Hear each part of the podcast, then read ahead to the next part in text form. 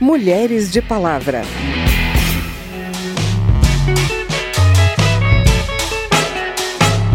Você ataca determinada deputada porque ela é de determinado partido, mas ao invés de atacá-la no campo das ideias, você ataca aquela mulher no campo pessoal. Você fala do corpo dela, da família, da capacidade intelectual. Mil nações moldaram minha cara, voz uso pra dizer o que se cala. Ser feliz no vão, no tris, é força que me bala. O meu país é meu lugar de fala. Secretaria da Mulher da Câmara e a Secretaria da Mesa Diretora lançaram uma nova edição da campanha nacional de combate à violência política contra mulheres. É o quarto ano consecutivo da campanha, o que deixa evidente a urgência de se enfrentar o problema. Mesmo com a criação de leis para combater esses casos, uma pesquisa que monitorou redes sociais aponta que o principal objetivo das ações é prejudicar a entrada das mulheres na política ou a atuação delas durante os mandatos, e não acontece apenas em anos eleitorais. Esse é o tema de hoje. Eu sou Vera Morgado e te convido a me acompanhar a partir de agora. Pra que separar? Pra que desunir? Por que só gritar? Porque nunca ouvi Pra que enganar? Pra que reprimir? Por que humilhar? E tanto mentir? Pra que negar? Que o ódio é que te abala Pesquisadores da Universidade Federal Fluminense produziram um relatório detalhando a violência política de gênero que teve como alvo parlamentares mulheres nas plataformas digitais. Ao longo de seis meses, o estudo analisou ataques feitos no Twitter, Facebook, Instagram e YouTube contra 79 deputadas federais e 12 senadoras. De acordo com o relatório Mapa da Violência Política de Gênero em Plataformas Digitais, foram encontradas mais de 4 milhões de mensagens no período analisado. Cerca de 9% delas, ou seja, 360 mil, traziam alguma ofensa. A repórter Paula Bitar tem os detalhes. Foi no Twitter que se encontrou a maior quantidade de conteúdo violento cerca de 24%, praticamente uma em cada quatro das postagens analisadas continham violência. Mas foi no Facebook que foram encontrados os maiores índices de engajamento, ou seja, os posts violentos tiveram maior visibilidade. O insulto, a invalidação e a crítica negativa são as principais formas de ataque, somando mais de 90% das mensagens. A sátira e o humor provocativo representam 30% das mensagens. Uma das pesquisadoras responsáveis pelo estudo, Letícia Sabatini, destaca que o impacto das ofensas não é apenas pessoal, contra a vítima especificamente, mas também na qualidade da democracia brasileira. Ela também explica o objetivo dessas mensagens. A violência discursiva, que é o tipo analisado nesse relatório, ela tende a ser mais sutil, né? Porque tirando algumas exceções, geralmente é uma violência mais camuflada. Ainda mais por ser online, existe aí um entendimento na sociedade de que aquilo ali não vai afetar os seus alvos, mas afeta sim. E o objetivo é justamente esse: afetar essas mulheres para afastá-las desse lugar que supostamente não é delas, mesmo que elas tenham sido democraticamente eleitas. Motivação dos ataques foi principalmente ideológica. 22,3% das postagens continham ofensas direcionadas a partidos, alianças ou espectro político ideológico. As parlamentares de esquerda são duas vezes mais atacadas que as de direita. Letícia Sabatini ressalta o cenário de polarização e radicalização do país. Você ataca determinada deputada porque ela é de determinado partido, porque ela defende determinado projeto de lei, porque ela apoia determinado político, mas, ao invés de atacá-la no campo das ideias, argumentando, promovendo ali uma discussão que pode ter discordâncias e ser saudável, ao invés de fazer isso, você ataca aquela mulher no campo pessoal. Você fala do corpo dela, da família, da capacidade intelectual. Deputada a receber mais ofensas foi Talíria Petrone, do PSOL do Rio de Janeiro, seguida da então deputada Daiane Pimentel, do União da Bahia, e da deputada Jandira Fegali, do PCdoB do Rio de Janeiro. Segundo Talíria Petrone, o estudo constata que as principais plataformas digitais viraram arenas de disseminação do discurso de ódio e da desinformação. Ela também destacou que o assassinato de Marielle Franco ocorreu há cinco anos, portanto, a violência política de gênero não é novidade.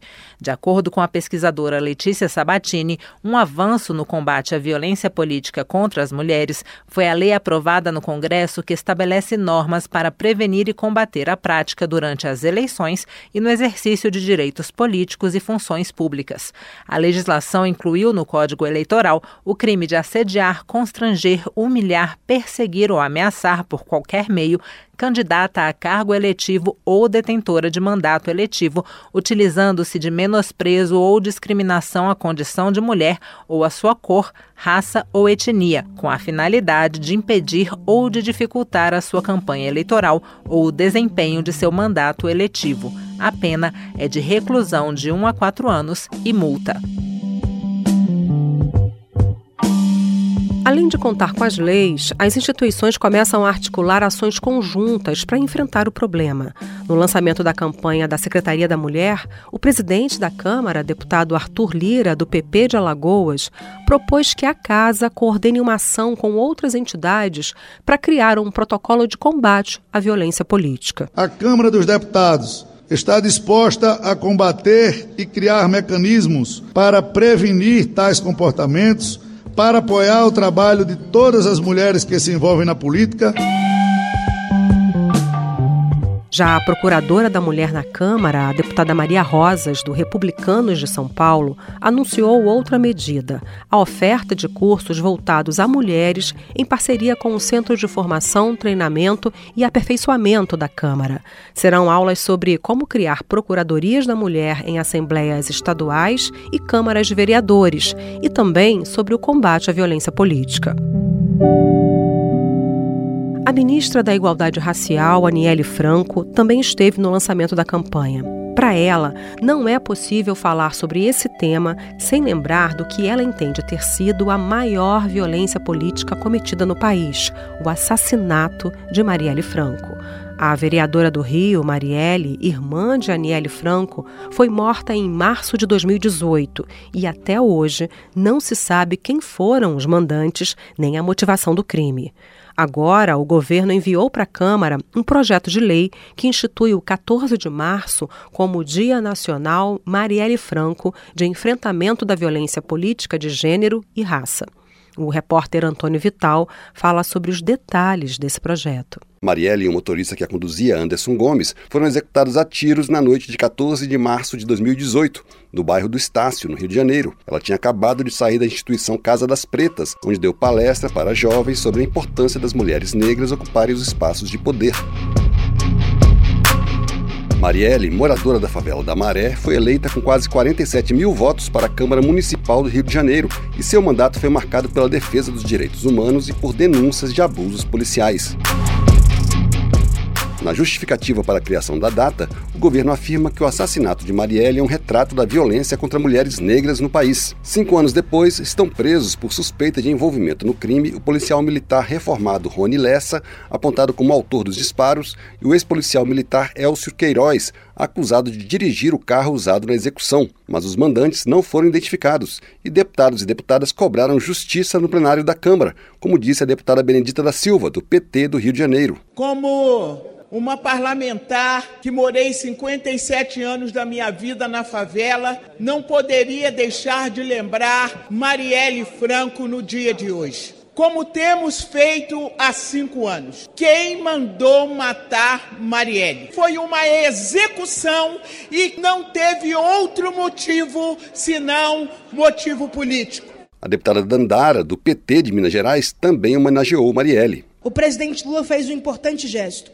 Apresentou o projeto de lei para a gente ter o dia de enfrentamento à violência política de gênero, como o dia 14 de março, dia Marielle Franco. Para que nunca nos esqueçamos que o Brasil é um dos países mais perigosos para os lutadores de direitos humanos. Aqui, quem luta por direitos, por igualdade, por justiça, corre sérios riscos de vida.